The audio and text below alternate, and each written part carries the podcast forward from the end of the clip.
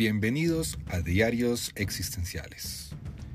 Este será su casa de podcast, donde estaremos hablando de psicoterapia y filosofía existencial. Y bueno, tal vez de alguna otra cosa que sea interesante. Soy Juan Pablo Díaz del Castillo, psicólogo y publicista colombiano, y espero que me acompañen, más bien, que nos acompañemos en este camino. Bienvenidos.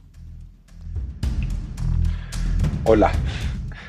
Hoy, bueno, vamos a seguir con esta serie de videos sobre la ansiedad y voy a hablarles de un concepto que es muy interesante con relación a la ansiedad que tiene que ver con la incertidumbre. Y para hablar de la incertidumbre, yo creo que es importante hablar de las preguntas y de las respuestas. Piénsenlo de esta manera. Los seres humanos, desde que somos muy niños, pasamos por una etapa que nos llaman la etapa de las preguntas, la etapa del por qué. ¿Y por qué funciona esto? ¿Y por qué la luna está arriba? ¿Por qué la luna no se cae? ¿Por qué comemos a esta hora? ¿Por qué comemos eh, bananos y no comemos esto? Y así de esa manera vamos constantemente haciéndonos preguntas. Y tenemos una legítima curiosidad de niños, una curiosidad natural de querer conocer el mundo. Y eso es parte importantísima de esa etapa. Pero por diferentes razones no vamos a buscar ni culpables ni nada de ese tipo de cuestiones. Las preguntas empiezan a disminuirse y le empezamos a dar más importancias a las respuestas que a las preguntas. Hay un grupo argentino, a mí me encanta, que se llama Lelutier. Y ellos suelen decir que lo importante no es saber la respuesta, sino tener el teléfono de la persona que tiene la respuesta. Y ahí es parte de, nuestra cultura. Nos hemos, hemos aprendido, hemos estado acostumbrados a que lo importante es tener respuestas.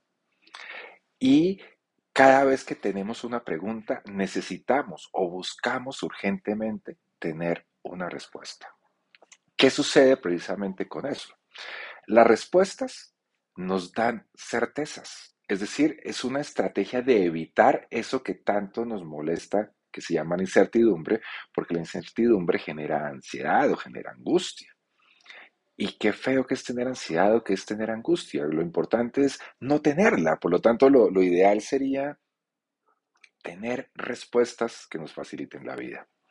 Por eso buscamos constantemente libros que nos den respuestas. Diez pasos para eliminar la culpa, diez pasos para ser feliz, cinco caminos para hallar la felicidad, eh, siete y así. y vivimos comprando libros y leyendo libros que nos busquen dar respuestas. Porque necesitamos respuestas para sentirnos tranquilos. Pero ¿cuál es el problema precisamente de las respuestas? Las respuestas se vuelven certezas y las certezas se vuelven algo rígido.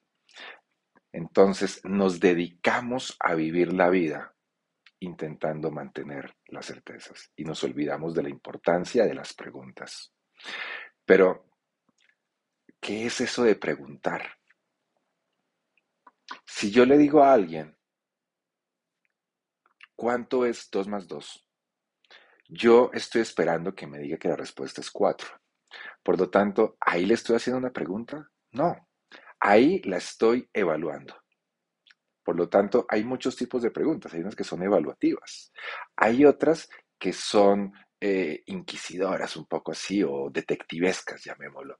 Porque de cierta manera estoy haciéndote preguntas para que tú me digas la verdad que yo ya sé. Entonces no estoy preguntando, estoy inspeccionando, haciendo una inspección para descubrirte, para poder que te, me reconozcas que estás mintiéndome.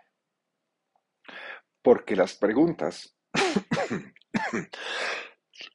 discúlpenme, las preguntas tienen la posibilidad o las preguntas tienen la función de conocer lo que no sabemos. Cuando yo hago una pregunta, lo que busco es conocer aquello que yo no conozco, aquello que yo no sé. Por eso me encanta la gente que hace preguntas porque quieren conocer. ¿Cuál es el asunto? digamos, una actitud, digamos, el problema viene siendo que si no nos hacemos preguntas, nos vamos a quedar en las certezas. Y las certezas las queremos quedar rígidas. El asunto es que la vida nos está mandando constantemente preguntas. Las certezas, el conocimiento, la razón, el pensamiento, como queramos llamarlo, no es rígido. O sea, lo que pensábamos o lo que se decía que era la ciencia o los resultados científicos de hace tres siglos están cambiando completamente.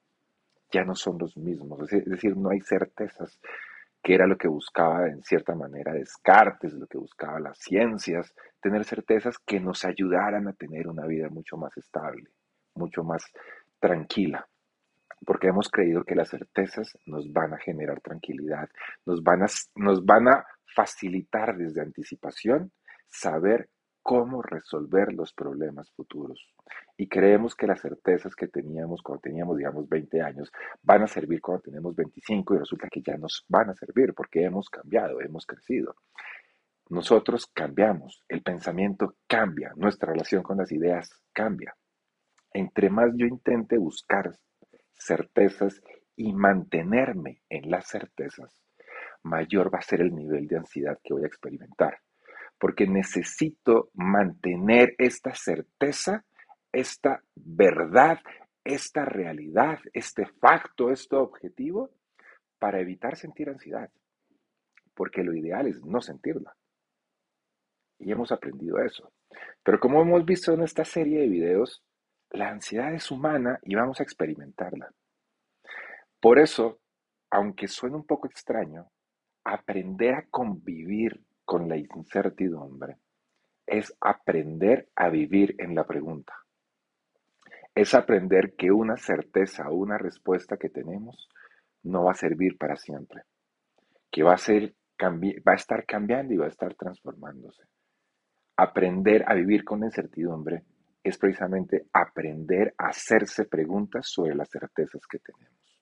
Eso que llamamos el pensamiento crítico es eso, poder preguntarse sobre las respuestas, no dejar una respuesta como algo estático que me va a servir para el resto de la vida. Porque cuando yo quiero eliminar la ansiedad, lo que hago es tener certezas.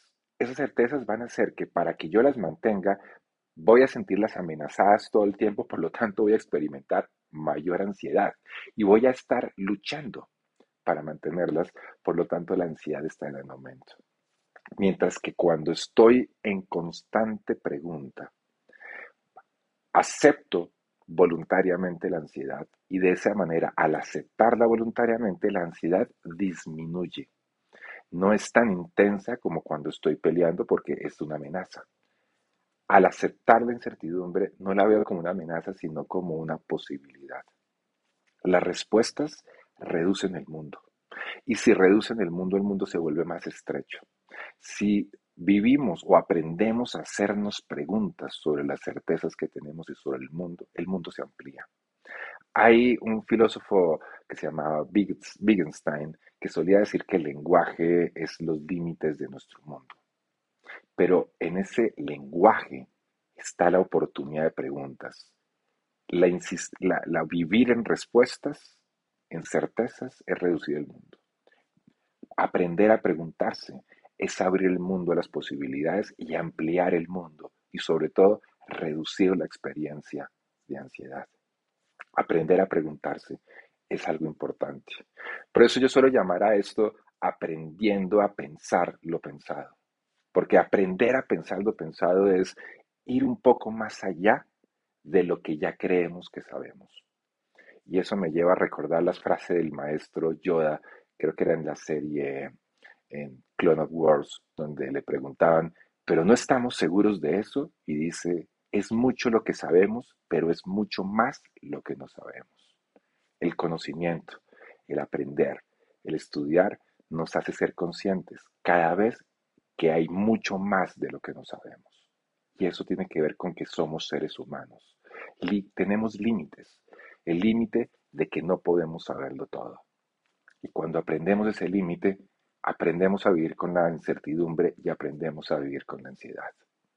Aprender a pensar lo pensado es aprender a vivir en una actitud filosófica que se abre a las posibilidades y no reduce y estrecha el mundo de la asfixia o de la ansiedad. Muchas gracias.